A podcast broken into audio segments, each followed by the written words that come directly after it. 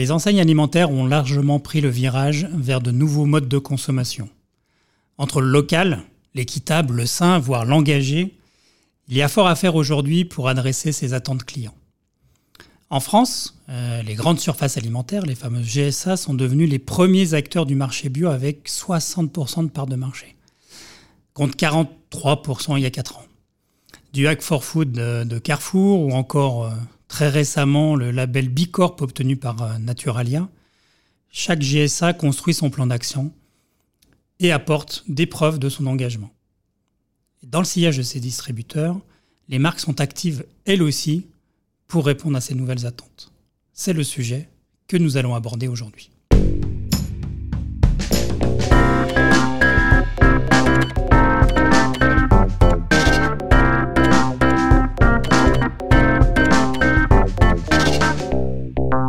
Vous écoutez la session retail du podcast d'Altavia Aura. Je suis Ludovic Noël, directeur général de l'agence. Et aujourd'hui, j'ai le plaisir d'accueillir Jérémy Zeller, responsable marketing et communication de l'Étricolet. Jérémy, bonjour. Bonjour Ludovic, bonjour à tous. Euh, peux-tu te présenter en quelques mots, nous dire euh, d'où viens-tu et pourquoi les gens euh, doivent te croire sur parole? Alors, bah, j'ai 41 ans, père de deux enfants. géographiquement, je suis originaire du nord de la France, de Lille, mais après j'ai pas mal bourlingué, euh, grandi à Caen, étudié à Nantes, commencé à travailler à Paris. Et puis les 15 dernières années, je les ai passées euh, au sein du groupe Savencia en Allemagne. Et puis depuis plus d'un an, euh, on a décidé avec ma compagne et la famille de changer un petit peu d'air et on s'est installé dans la région de la Loire. Et donc depuis cette date, je suis directeur marketing à la lettre Ricolet. Et pourquoi les gens doivent euh, me croire sur parole hein J'ai compris que c'était la tradition de ce podcast. Euh, C'est la question traditionnelle. Alors les gens ne doivent pas me croire. Hein. Je pense que le libre arbitre, et surtout dans, dans cette époque, reste très importante. Euh, mais je dirais juste que peut-être un peu comme à l'image de nos produits, euh, je suis euh, authentique et sans additifs ni cachotterie.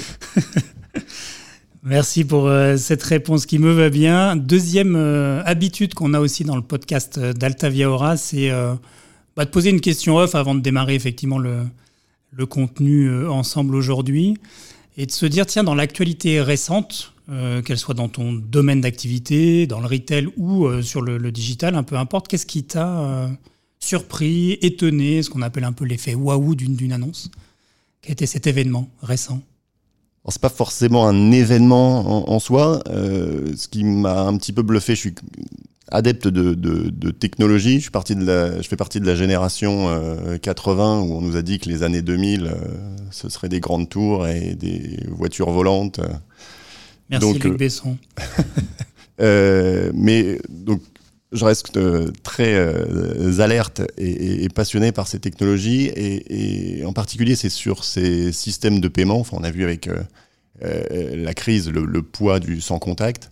Et là, les solutions euh, testées par Amazon euh, avec l'empreinte digitale à la place de la carte, c'est quelque chose que je trouve fascinant dans le mode du paiement sans contact.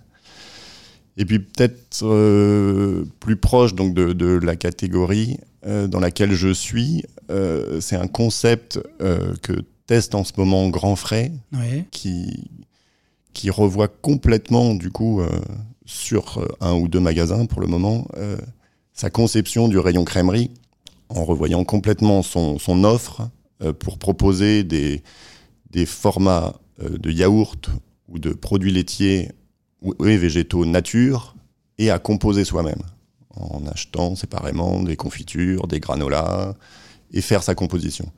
Et ils ont pour ça supprimé complètement le rayon yaourt. Ça remplace complètement. Je trouve ça assez osé, oui, à surveiller de près sur cette capacité à se dire que. Mais assez détonnant, exactement. Et dans ce mi-chemin au vrac, parce qu'on sait que c'est une énorme tendance, mais que euh, pour nos yaourts, les produits laitiers, ça reste au niveau hygiène plus compliqué. Ouais, c'est clair. Euh, donc c'est quelque chose à suivre et que je trouve assez bluffant.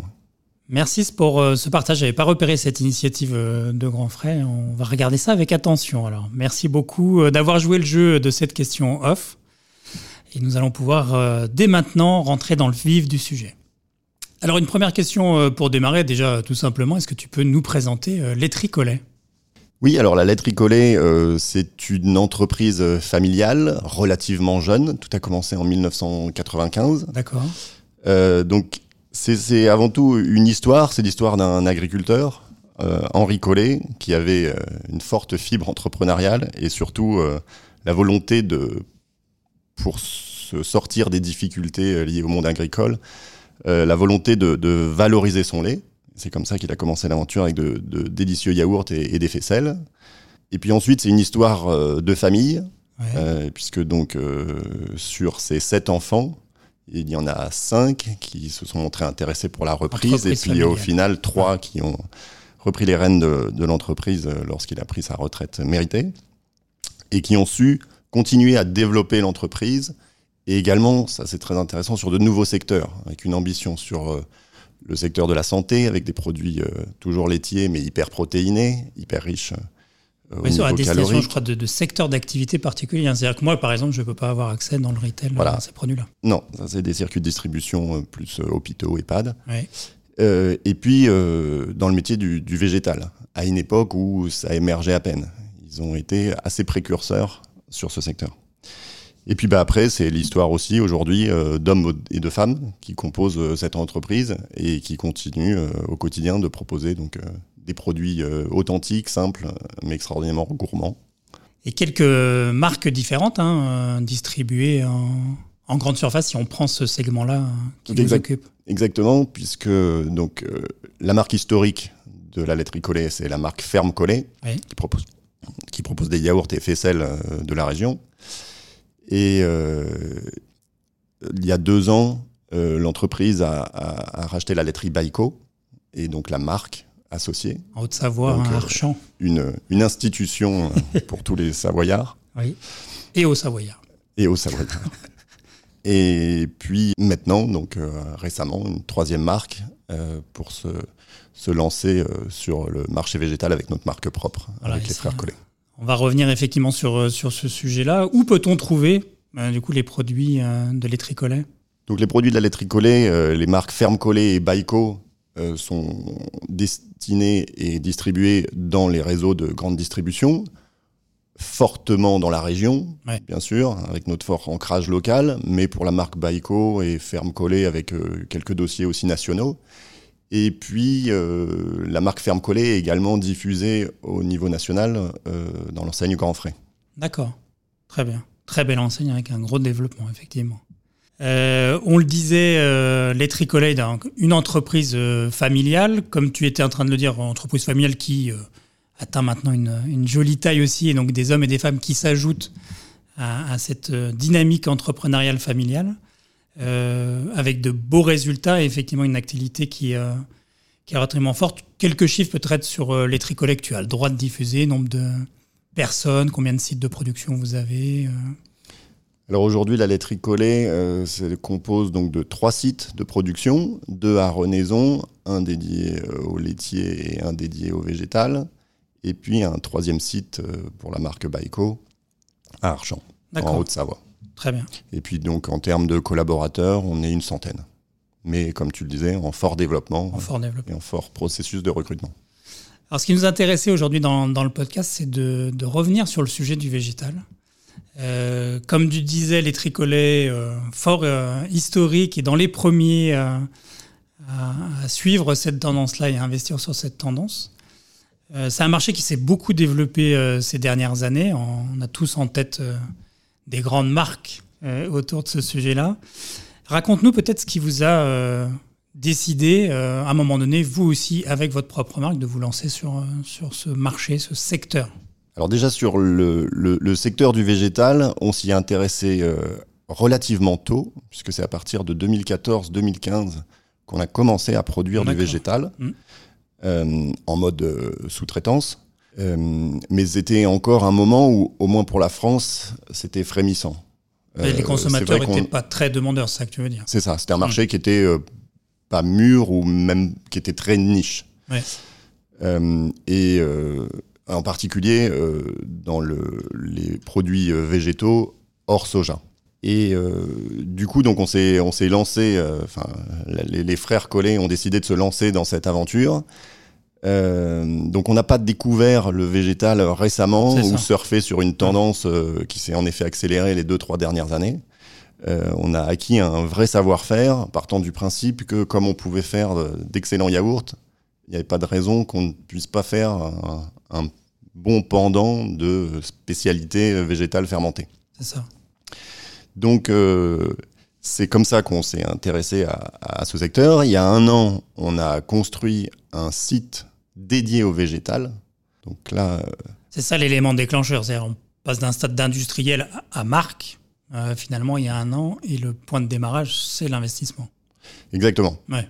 Donc euh, avec un, vrai euh, parti pris, avec des, capacités de production renforcées, et puis encore une fois un site dédié au végétal, donc c'est-à-dire au niveau hygiène, contamination croisée, l'assurance d'avoir aucune trace de produits laitiers, puisque ça s'adresse aussi à une partie de la population euh, qui peut être euh, intolérante euh, aux produits laitiers. Il peut y avoir des allergies, donc vraiment séparer les sites de production pour Exactement. et, aucun risque. Et puis après, bah, c'est né aussi un peu d'une certaine forme de frustration de produire pour les autres. On avait aussi envie d'avoir notre marque propre, Bien sûr. convaincu du, du, du, fait que on pouvait proposer une gamme de produits gourmands et en évitant d'accumuler les couches d'intermédiaires à un prix accessible pour le consommateur. Oui, oui, cette vraie croyance que vous avez depuis 2014-2015, autant qu'elle se voit au grand jour finalement, et, euh, on va y venir, euh, en plus avec la volonté euh, d'arriver sur ce marché-là avec effectivement un parti pris ou des, postures, quand tu parles de gourmand, c'est pas par hasard, c'est que vous arrivez vraiment en, en voulant proposer quelque chose qui en termes d'expérience gustative, je ne sais pas si on dit comme ça, euh, est à la hauteur de ce qu'on peut connaître dans les produits laitiers, c'est ça? Bah, C'est exactement ça, parce que c'est euh, aujourd'hui euh, un peu le, frein majeur de la catégorie. Hmm. C'est le déficit de gourmandise. Et c'est peut-être aussi la raison pour laquelle c'est un marché qui se développe un peu plus lentement que chez nos voisins anglais ou allemands, où là on parle plus de marché de niche, mais vraiment d'un marché alternatif aux produits laitiers. ça. Euh, en France, c'est un marché qui représente à peu près 3% sur l'ultra frais. Donc on peut plus parler d'une petite niche euh, mmh. insignifiante, mais ça reste encore relatif. Donc avec un gros potentiel. de croissance, mais c'est sûr qu'il faut passer ce cap de gourmandise. Euh, il faut convaincre nos consommateurs que voilà, ces produits peuvent être une très bonne alternative pour eux, dans cette tendance, par exemple, des flexitariens qui cherchent à réduire leur consommation de protéines animales. Euh, mais voilà, aujourd'hui, sans pouvoir euh, faire de compromis sur le goût. C'est ça. Quand on dit gourmand, ça veut dire que ça à voir avec euh, des, des qu'est-ce qui vous permet de rendre plus gourmand ce qu'on a pu connaître tout à chacun comme expérience avec les produits végétaux alors il y a deux choses. Aujourd'hui, on, lance une gamme euh, qui est sur base de lait de coco. Donc ça, c'est en soi pas une unicité sur le marché, euh, mais on s'est vraiment attaché aussi à une qualité d'ingrédients euh, de lait de coco, de crème de coco et d'eau de coco pour avoir le produit le plus gourmand possible.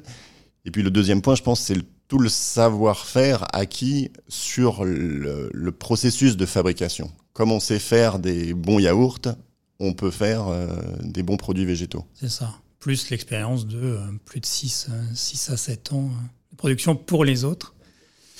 En termes de processus aussi de ce finalement nouveau segment pour, pour les tricolets, nous avons aussi ensemble cherché en fait à, revoir la manière de lancer euh, ce produit-là. Et à l'époque où on se rencontre, on utilise peut-être des mots un peu bizarres. On parle de design sprint, donc des mots un peu anglais, un peu étonnants, d'agilité. Euh, euh, peux-tu nous partager, et partager surtout avec nos, auditeurs, comment ça s'est passé pour vous de voir arriver effectivement des, des acteurs et des conseils qui souhaitent aussi revoir un peu les méthodes de faire, la manière de faire? Alors ça, je peux confirmer hein, que au marketing, on est adepte de, de, ces anglicismes et de ces termes un peu bizarres, puisque au quotidien, je, je, choque un peu en interne, euh, parce que ça déroge un petit peu à notre patois local. donc oui, sur, sur, cette, sur ce projet en particulier, on a essayé de d'innover dans la façon de concevoir ce, ce, projet. Et puis surtout, on était face à une situation où le marché bougeant tellement vite, il fallait qu'on soit aussi agile et rapide pour développer notre marque. Et ce qui est important, c'est qu'on est quand même une petite structure avec euh, un énorme développement, euh, de l'ambition, qui se donne les moyens, mais euh, tous ces processus marketing ne sont pas dans l'ADN de l'entreprise. Donc c'est quelque chose aussi que j'ai amené avec moi. Bien sûr. et en, en arrivant ici, donc comme je vous le dis, j'étais les 15 dernières années plutôt en Allemagne. Oui j'avais un, réseau un peu euh, d'agences, euh, de, contacts euh, marketing à construire assez rapidement. Donc, j'ai fait la connaissance d'Altavia Aura. Et, fort de ce partenariat, qui était plutôt axé sur le design packaging, j'ai demandé un peu des, des contacts pour développer un peu notre réseau. Et puis, alors juste pour la petite anecdote, j'avais entendu au sein du groupe Savencia parler euh, de l'entreprise Cosmos. Et en en parlant à Arnaud, mon interlocuteur chez Altavia, qui me dit Attends, c'est trop drôle, on la connaît très bien, ils sont à côté et ils vont peut-être même partager un certain temps nos bureaux. Euh, donc voilà, on voit très bien de qui tu parles. Donc euh, plutôt que de partir tout seul avec cette, cette société, cette agence, on a décidé de, faire un peu un ménage à trois euh, pour intégrer vraiment euh, les, professionnels de la communication et du design packaging dans le processus. Et donc, euh, sous cette forme de design sprint, qui est vraiment un, catalyseur de projet, un, formidable outil pour, en quelques semaines, faire le travail de plusieurs mois, voire années. Euh, donc, quelques mots peut-être sur le design sprint. Euh, ça, se, ça se repose sur, encore une terminologie euh, marketing, mais sur le, la méthode du design thinking, qui est un processus collaboratif pour intégrer complètement le consommateur et les différents intervenants d'un projet, marketing, les, les, décideurs, les gens de la production et les agences PAC, pour créer ensemble euh, différents concepts et dans un processus itératif pouvoir euh, avoir régulièrement des feedbacks du consommateur euh, puisque à la fin c'est lui qui doit être convaincu pour notre produit et, mm. et, l'acheter. Et le design sprint rajoute cette dimension temporelle puisque par par différents outils, elle permet, encore une fois, en l'espace de 3-4 jours, de euh, faire euh, l'équivalent de plusieurs mois euh, de ce processus C'est impressionnant pour nos clients de mesurer à quel point, parce que ça embarque aussi toute l'entreprise. Hein. Et c'est peut-être aussi ça qui est intéressant dans ces démarches-là. Hein. C'est pas uniquement la direction de la communication, du marketing qui, qui est en pilotage, mais et, dans votre cas, on a vraiment impliqué l'ensemble de l'entreprise. complètement. Et ça, je crois que c'est en effet la force de ce processus, c'est que il est contraignant parce qu'il demande quand même euh, pendant 2-3 jours et des journées entières de prendre nos décideurs, le directeur général, le responsable de production, euh, qui ont des agendas surchargés. Euh, mais ça permet à la fois bah déjà de prendre aussi le sujet très au sérieux, parce que quand on dégage du temps précieux, autant que ça en vaille la peine, et puis de s'aligner très rapidement et de partager très vite les positions de décideurs, des idées des marketeurs, d'inspiration des agences et également des attentes, des besoins des consommateurs. Donc euh, c'est vrai que euh, dès la première journée, où on se nourrit d'inspiration, où on échange un peu sur les différentes contraintes, sur le sprint goal, qui est essentiel par contre à tout projet, si on ne définit pas son sprint goal, c'est ça. Euh, l'outil ne sert à rien. Pour nos auditeurs. Bah, le sprint goal, c'est l'objectif de ce design sprint. C'est-à-dire qu'on doit définir en une phrase ce qu'on veut atteindre au bout des trois jours. C'est ça. Et donc déjà, la définition de ce sprint goal demande une certaine adhésion et une certaine cohérence. Mais il vaut mieux poser la bonne question que d'essayer de répondre à une mauvaise question, en tout cas. Exactement. C'est pour ça que ce temps investi, euh, même si c'est pas loin d'une demi-journée sur la définition de ce sprint goal, est essentiel. Parce que de là, en effet, dépend euh, tout le reste du processus et, la qualité du travail. Et donc, euh, bah, au-delà donc de cette force de cohésion d'entreprise, elle a cet outil a aussi la, faculté et la force d'intégrer, encore une fois, comme dans tout process de design thinking, des consommateurs, euh, des tendances, euh, des agences euh, qui rapportent des études, des observatoires. Les parties prenantes sont au cœur de cette réflexion intensive, on va l'appeler comme ça, et c'est vrai que pour nous, c'est à la fois important de, revoir les manières d'agir, y compris dans, un métier qui est le métier d'agence conseil en communication euh, et, nous aussi, ce plaisir que nos équipes créatives soient pas, euh, comme on, a pu, on peut l'imaginer dans l'imaginaire collectif, en tout cas ce, ce, créatif dans son bureau, on lui pose une question et puis il va s'enfermer pendant alors certains 10 minutes parce qu'ils ont trouvé la, géniale idée ou euh, pendant une journée. Puis il ressort de son bureau en disant ça y est, j'ai trouvé l'idée créative, vous allez voir, c'est génial. On pense aussi que c'est important pour les agences d'évoluer avec ses clients et d'être dans ce mode participatif D'où le fait que nos équipes, les équipes créatives ont été effectivement impliquées dans le design sprint. Et on peut se nourrir euh, de tout ce qui a été euh, partagé pendant ces trois jours-là et que la création soit vraiment, euh, et je crois que c'est encore plus vrai dans vos métiers, authentique. C'est-à-dire par rapport à ce que vous êtes, ce que vous représentez, ce que vous avez envie de, renvoyer comme image. Et bah oui, quand on doit faire derrière du storytelling, quand on doit faire, comme tu le dis, du, design de packaging, euh, dans un secteur d'activité où, au-delà du côté allergène, il y a quand même des gens qui sont engagés, alors il faut aller vers le côté euh, vrai, authentique. Et, euh, cette méthode-là le permet encore plus que la création soit vraiment connectée aux, enjeux. Et puis un intérêt aussi de cette méthode est d'intégrer justement ces équipes créatives, au-delà de cette immersion et donc qui comprennent encore mieux qui on est et nos attentes. c'est vrai que justement le design sprint, euh, euh, se concentre sur euh, la réalisation d'un concept, mais du coup, il n'y a aussi aucune déperdition sur la suite du projet quand on doit passer au brief agence pour en faire une réalisation packaging. On est complètement dans la, dans la logique et voilà, il n'y a strictement aucune déperdition. On, rend visuel des, des, discussions et des échanges et on peut, c'est pour ça que ça s'appelle design aussi, hein, conception, on, conçoit en direct finalement les dispositifs qu'on va pouvoir, euh, ça reste des maquettes, des choses un peu montées rapidement, mais euh, ça permet aussi de, tout de suite de visualiser le, produit final. Euh, finalement. Et puis on réalise assez vite, dès le deuxième ou troisième jour, quand on affiche un peu tous nos concepts sur les murs, la force créative en interne, qu'on sous-estime souvent. Donc oui, on a besoin d'agences euh, pour après euh, l'exprimer encore de manière le plus juste. Il y a un vrai savoir-faire, mais déjà en termes d'écriture de concepts, en termes d'idées, d'identification de besoins, il y a énormément de choses en interne qui demandent à être Merci. révélées. De ce point, il est, il est effectivement précieux et on parle même pas de l'engagement ensuite des collaborateurs qui ont contribué à la création de tout ça, parce qu'évidemment c'est très impliquant. Euh, et donc le côté marque employeur, implication des collaborateurs, ça on peut aussi le souligner comme étant des effets rebonds euh, derrière.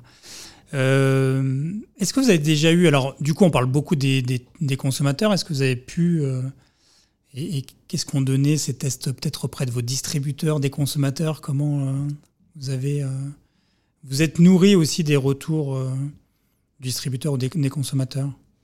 Alors, euh, le fait justement de faire, d'utiliser des process qui intègrent déjà des consommateurs donne forcément beaucoup plus de poids à des dossiers qu'on peut présenter après à la distribution. Euh, on a presque déjà une cible euh, qui peut être vendue avec. C'est ça.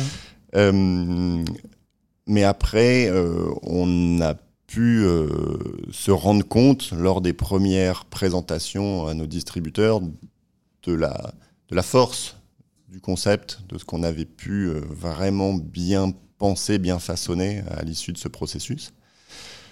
Après, la vérité euh, dans la distribution fait aussi avec le mix produit, euh, la recette, le goût, le tarif et le packaging. mais c'est vrai que c'est un petit plus de, de, venir d'un tel process où déjà on a vraiment pris en compte des, des, remarques et des besoins de consommateurs. C'est un argument de vente supplémentaire d'avoir à dire qu'effectivement ça a été co-conçu euh, finalement et pas simplement d'une simple, simple, vision industrielle, mais en appliquant euh, les consommateurs ou les distributeurs. Euh, et, ça rajoute une force, une force supplémentaire. Et puis c'est un argument aussi de communication pour le consommateur lui-même. Bien sûr. De savoir qu'il a déjà été impliqué. Les, les, quelques consommateurs qui ont testé le produit en direct, qui ont contribué à, à enrichir un peu le concept ou à le rediriger, à le façonner, sont les premiers à nous demander euh, avertissez-nous à tout prix quand les produits sont disponibles, on sera les premiers acheteurs. C'est ça, les premiers ambassadeurs euh, tout à fait. effectivement du, du lancement. ce nouveau positionnement, en tout cas en tant que marque, hein, pas en tant qu'industriel sur, sur la partie végétale, ça vous a sûrement conduit aussi à revoir un peu votre stratégie de, portefeuille de marque. Ce que tu le disais en introduction. Hein. Euh, Ferme Collet, historique, euh, Baïko, et maintenant, une nouvelle marque qui arrive. Comment euh, as-tu géré ce, cette organisation finalement de, plusieurs marques au sein d'une même entreprise? La naissance de cette nouvelle marque nous a amené en effet un petit peu à repenser le portefeuille, mais à la fois tout s'est fait assez naturellement. encore une fois, on lance cette marque végétale non dans une démarche extrémiste euh, ou euh, pour vraiment euh, supprimer les produits laitiers, on serait très très mal placé pour dire que les produits laitiers sont mauvais pour la santé. On est vraiment dans une démarche flexitarienne pour accompagner des consommateurs qui, certes, qui souhaiteraient un peu mieux équilibrer leur alimentation. Et si on peut après aussi offrir une solution pour ceux qui sont, pour des raisons médicales ou d'intolérance allergique aux produits laitiers, tant mieux mais notre euh, démarche n'est pas du tout euh, extrême. Donc, bien sûr que ça a demandé quelques ajustements dans le portefeuille de marque, mais en même temps, tout le monde trouve plutôt bien sa place. Aujourd'hui, dans la grande distribution, il y a un rayon qui est plutôt dédié au végétal. Donc, euh, tous nos petits peuvent trouver leur place ensemble au sein des rayons. C'est ça. Est-ce qu'on peut aujourd'hui révéler le nom de, cette marque permettre à nos auditeurs peut-être de le trouver effectivement dans leur rayon favori? Ben, Absolument. Donc la marque s'appelle Les Frères Collés. Euh, on reste dans cette histoire de famille qui nous colle à la peau, dans cette authenticité. Euh, et donc à l'image de nos, trois dirigeants, nos trois frères collés, euh, pour montrer aussi l'investissement dans cette marque et dans ce secteur. Merci Jérémy d'avoir pris le temps de partager avec nous euh, cette aventure et ce sujet effectivement de lancement d'un nouveau produit. Euh, sur quels réseaux sociaux on peut te suivre et suivre aussi la laiterie Collet alors, ben, vous pouvez nous suivre sur euh, le réseau social Instagram, Insta, en premier lieu, pour Ferme Collet, pour Baiko et pour les Frères Collet. Voilà, les trois marques sont présentes sur Insta. Les trois marques sont présentes sur Insta. Très bien, merci beaucoup. Je vous invite également à suivre euh, l'agence Altavia Aura et son agence digitale JetPulp sur nos réseaux sociaux LinkedIn et Instagram. Euh, si vous avez aimé ce podcast, n'hésitez pas à en parler autour de vous. Ce podcast est créé par Altavia Aura JetPulp, produit par la société Little Bird. Merci euh, à JS pour ta fidélité. On se retrouve bientôt pour un nouvel épisode d'une session retail ou d'une session digitale. Merci de nous avoir écoutés et à très vite.